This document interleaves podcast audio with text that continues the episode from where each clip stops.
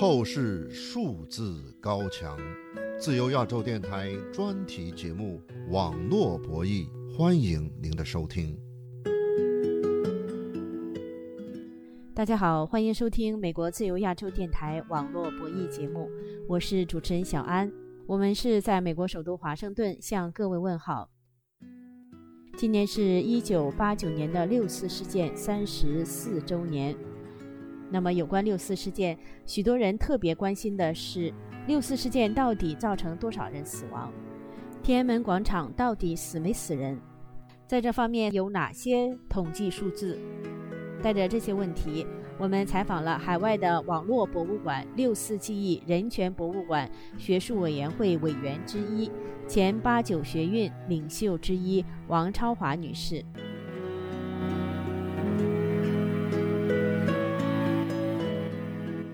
王超华女士，您好。您好。呃，这个网上的六四记忆人权博物馆分为好几个网页，分别叫时间馆、空间馆、人物馆、文艺馆、媒体馆，还有香港馆。那么，就从人物馆来看，他引用了王小妮所说的：“现在我也拿一小团光出来，没什么谦虚的，我的光也足够的亮。”引用这样一段话有什么意义呢？我觉得就是说，人物馆里面特别强调。记住每一个受难者，嗯，不光包括当时王默的死于六四镇压当时的那些人，而且包括后来的呃受到各种各样牵连而遭难的人士，每一个人不管他生命多么普通，他作为一个呃人的基本的价值都是一小团光，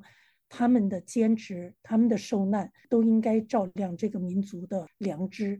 这个六四记忆人权博物馆人物馆中呢，像这个亡默者啊这一项呢，就有一个死难者人数的统计，引用了多个数字，这个有什么意义呢？这个六四纪念馆的人权纪念馆，我觉得最好的一个就是关于六四镇压死难者人数统计，就列了六种。不同的来源给大家呈现不同的，包括官方的统计，他并没有说，因为我们更相信非官方的统计，所以我们把官方统计忽略不计。它是所有的历史证据都值得保存。像目前官方所做的这种抹去民族历史，是对中华民族的最大的不负责任。六四死难者人数统计，大家争议比较多的就是，那天安门广场到底有没有死人？确实指它广场那一小块地方。那么六四记忆人权博物馆上讲呢，说是中国官方宣称，在六月三号夜晚至四号凌晨的镇压行动中，天安门广场没有死一个人。但是天安门母亲组织丁子霖等人经过多年的寻访，确认至少三人在天安门广场中弹身亡，分别是呃中国人民大学双学士程仁兴、北京农业大学硕士研究生戴金平和天津师范大学本科生李浩成。是天安门母亲，因为他们坚持直接和政府对话，他们每年向政府递交。声明和陈情书，呃，所以呢，他们在自己做的这个调查当中呢，都是要非常确凿的，真正是有见证人或者是家属能够提出证据的时候，因为他们这些名字都是直接交给政府的，所以我觉得天安门母亲组织是做的最好的在这方面，而且是最为辛苦的，因为他们直接承受了很大的政治压力。六四记忆人权博物馆的这个人物馆里面啊，谈到总的全国来讲，六四死亡的人数呢，你们还公布了就是天安门母亲统计的死亡人数是吧？是天安门母亲统计死亡人数是二百零二人，而且他这些基本上都是有具体的呃死难地点、死难的医院的示意图。其实你看其中的另外一个。呃，数字啊，这个加拿大学者朴正民啊，这个是 Timothy Brook，呃，他在一九九二年出版的《镇压人民》里边说，北京十三家医院死难者一共四百七十九人，这应该是相当可靠的一个数字啊。呃，因为这位学者后来还做过说美国亚洲研究学会的会长，他是比较严谨的，但是天安门母亲呢，都是要。自己一定能找到具体的人证物证，他才确认。他甚至这个一九九二年出现的数字，天安门母亲都没有轻易的采用。所以我觉得最为敬佩的就是天安门母亲这个群体。王超华女士。据你们这个网站人物馆六四死难者人数统计上面引用的天安门母亲他们公布的总的全国来讲，呃，因为这个天安门学生民主运动死亡的呃受难者啊，二百零二个。那在北京的医院死亡的死难者是一百一十人。北京医院死亡的人数，那是说。据天安门母亲发布的数字，对，据各方统计，这个数字是有不同的估计的。北京医院死亡人数，你们又提供了加拿大的学者朴正民，呃，一九九二年出版的《镇压人民》这本书中，北京医院的死亡人数，就像您刚才说的，是的，这些都是说直接遭受到六三六四之后这几天。戒严部队镇压而造成的死亡人数，在这个亡没者当中还包括触觉者。触觉者，据我从人民日报和新华社发布的消息公开信息统计，从六月初到七月底，北京、上海、山东济南一共处决的有五十七人。我们这里的人民其实也还不全面，呃，这个是有待完善的。处决者也是六四死难者的一部分。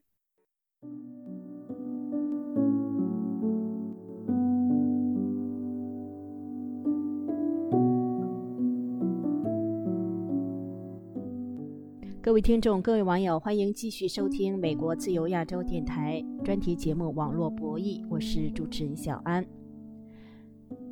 香港国安法二零二零年通过之后，香港民间组织香港支联会和实体的六四纪念馆遭到打压。在香港支联会的筹办下，海外网站六四记忆人权博物馆二零二一年八月开通上线，以网络博物馆的形式展现跟六四有关的历史和记忆，传承后来被关闭的香港实体六四纪念馆的使命。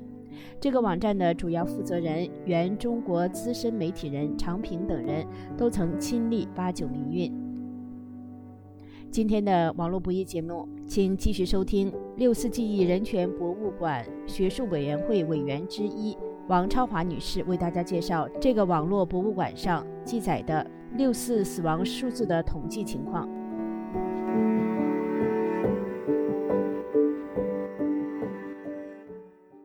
王超华女士，那么六四记忆人权博物馆还记录了对于六四的这个死难者人数统计，是一九八九年六月六号，中国国务院发言人袁牧在记者会上说，军队伤五千多人，群众伤两千多人，军队和群众共计死亡近三百人，其中学生二十三人。这个是呃完全不能接受的，因为军队的受伤，包括说和民众拉扯呀，民众好像是扔砖石导致一些受伤的，他们是按连、按排、按班的统计下来的。可是民众的受伤，因为害怕被追踪，大量的这样类似的经商，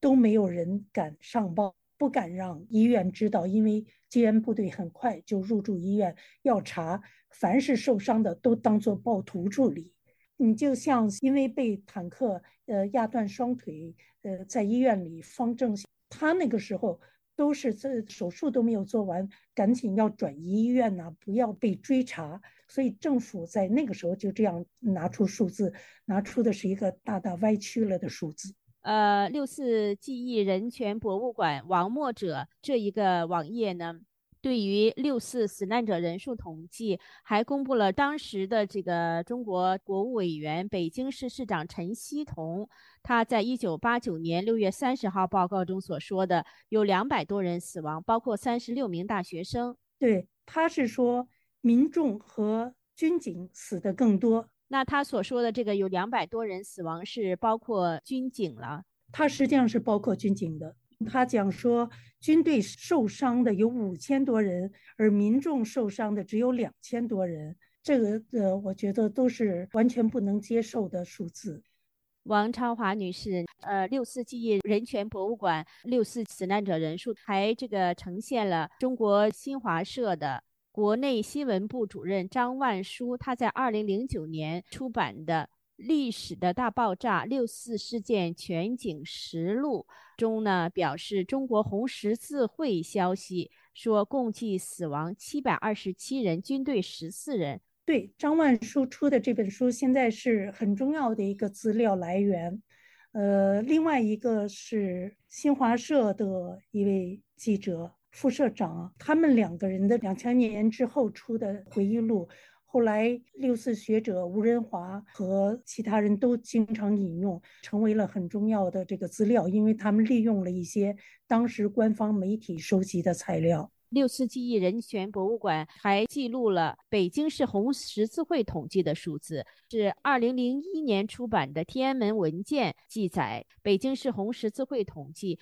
死亡人数是两千六百人。这个是红十字会当时在六月四号还是五号，戒严部队还没有进驻红十字会医院的时候公布的。后来呢，实际上是有一些学者提出质疑的，因为。第一个呢是进驻之后，红十字会就不再继续公布了。第二个呢，它公布的基础是说从各个医院报来的信息，可是当时呢信息已经很混乱。另外一个就是说，红十字会当时统计的这个人数，有可能是各个医院报上来的伤亡人数，就其中也包括伤的，呃，不仅仅是死亡的，可以给我们一个很重要的一个参考信息。因为轻伤的人一般就都自己回家了，并没有直接去医院。这样算下来，只是民众的重伤和死亡人数，按照当时统计，已经将近三千人，与这个陈旭同政府报告当中提到的数字